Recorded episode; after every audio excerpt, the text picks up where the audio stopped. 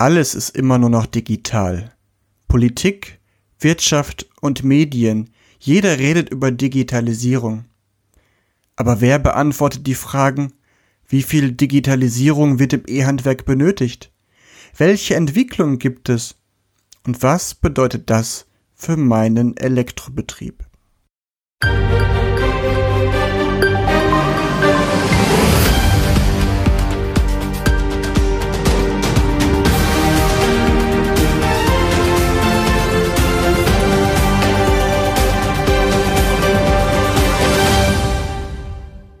Ich habe heute zu Gast Herrn Heckner von der Unternehmensberatung Heckner und ich habe da eine These gehört, da bin ich mal ganz gespannt, was dazu gesagt wird. Herr Heckner, Sie sagen, ein bis zwei Stunden kann ich mir pro Woche sparen. Wie schaffe ich das? Gute Frage.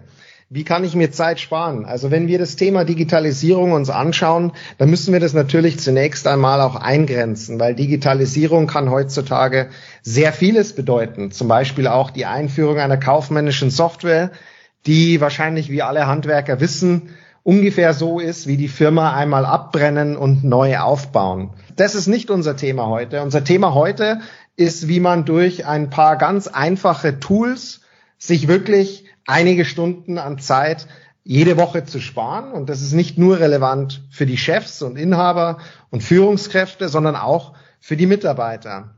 Und da wollte ich jetzt heute Ihnen einfach davon erzählen, welche Tools man einsetzen kann. Welche Software nutzen denn Sie in der Unternehmensberatung Heckner für Video- und Telefonkonferenzen?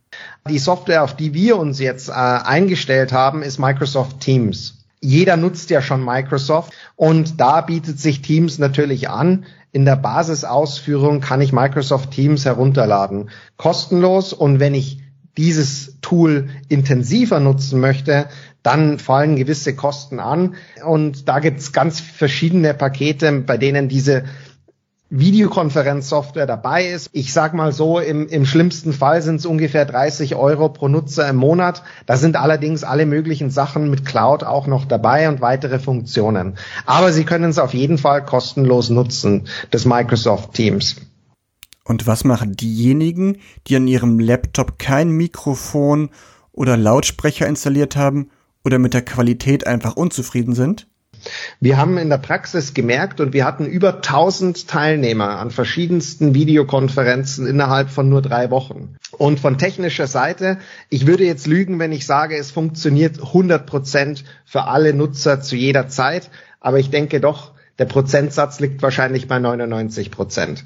Und zwar ganz konkret, wie sieht es dann für den Nutzer aus, wenn ich bei Microsoft Teams ein Meeting anlege? Und übrigens gibt's auf YouTube von Microsoft auch ganz einfache Erklärungen. Die sind nicht auf Englisch, sondern auf Deutsch. Andere Anbieter haben es nur auf Englisch. Und dort wird einem auch ganz leicht erklärt, wie man so ein Meeting aufsetzt. Für den Nutzer, das heißt der Kunde, der sich vielleicht einwählt oder der Mitarbeiter, der sich einwählt. Angenommen, Sie machen jetzt zum Beispiel ein Team-Meeting, das Sie nicht mit allen Leuten im Büro machen möchten, sondern lieber über eine Videokonferenz. Wenn ich das Meeting eingestellt habe in der Software, kommt einfach ein Link und diesen Link kopiere ich in eine Einladung oder kopiere diesen Link in eine E-Mail rein. Das heißt, unabhängig von der Hardware, die ich nutze, das Betriebssystem, das ich nutze, kann ich mich dann in dieses Meeting einwählen. Das geht auf PC, das geht äh, auf dem Mac, das geht auf dem iPad. Also mit den verschiedensten Endgeräten kann man sich dann in diese Meetings einwählen. Und das Praktische ist, ich muss nicht vorher etwas installieren, nachdem ich den Link geklickt habe als Teilnehmer, dann führt mich die Webseite quasi durch diese Schritte durch. Man muss dann auf Akzeptieren klicken. Es installiert sich zwar etwas im Hintergrund, aber ich muss aktiv als Nutzer und Teilnehmer gar nichts machen, sondern einfach nur auf den Link klicken. Und was machen die Leute, die an ihrem Laptop, an ihrem PC vielleicht kein Mikrofon installiert haben oder mit der Qualität unzufrieden sind?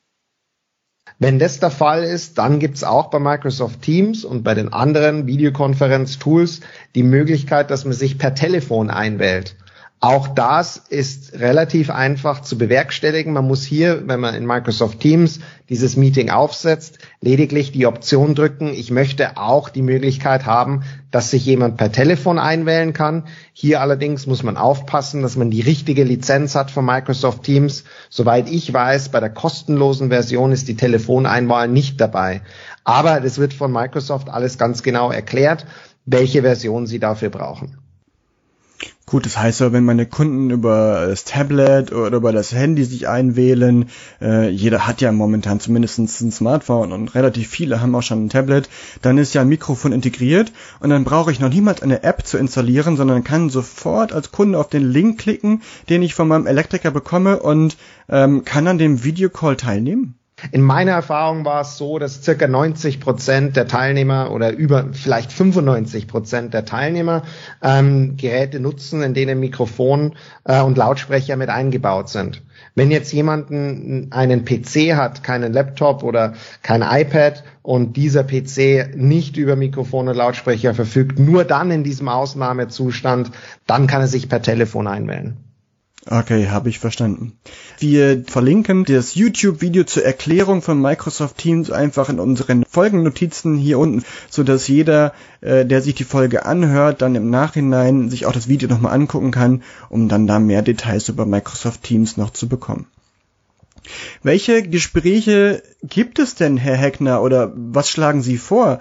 Bei welchen Gesprächen kann ich als ähm, Firmeninhaber oder auch als Mitarbeiter äh, mit meinen Kunden über Microsoft Teams in Kontakt gehen? Das Praktische bei Microsoft Teams und auch den anderen äh, Videokonferenz-Tools ist, dass man auch den Bildschirm teilen kann. Das heißt, eine Woche sagt der Kunde, möchte gerne eine Vierer-Steckdose und vielleicht die Woche drauf sagt er, nein, eigentlich möchte ich die Küche etwas anders haben. Ich möchte zwei Dreier-Steckdosen. Wenn ich jetzt am Telefon das jemanden erklären muss, wo die Steckdose genau hinkommt, dann kann man sich vorstellen, dass das wahrscheinlich ziemlich lange dauert und möglicherweise auch frustrierend ist. Wenn ich jetzt aber bei Microsoft Teams meinen Bildschirm teile, kann ich dem Kunden den Bauplan zeigen. Ich kann mit meiner Maus über den Bildschirm rüberfahren.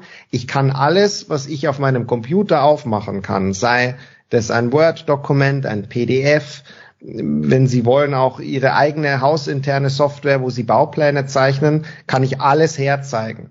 Das heißt, wenn ich den Bildschirm teile, dann wird es sehr, sehr einfach für den Kunden nachzuvollziehen, worum geht's denn hier überhaupt.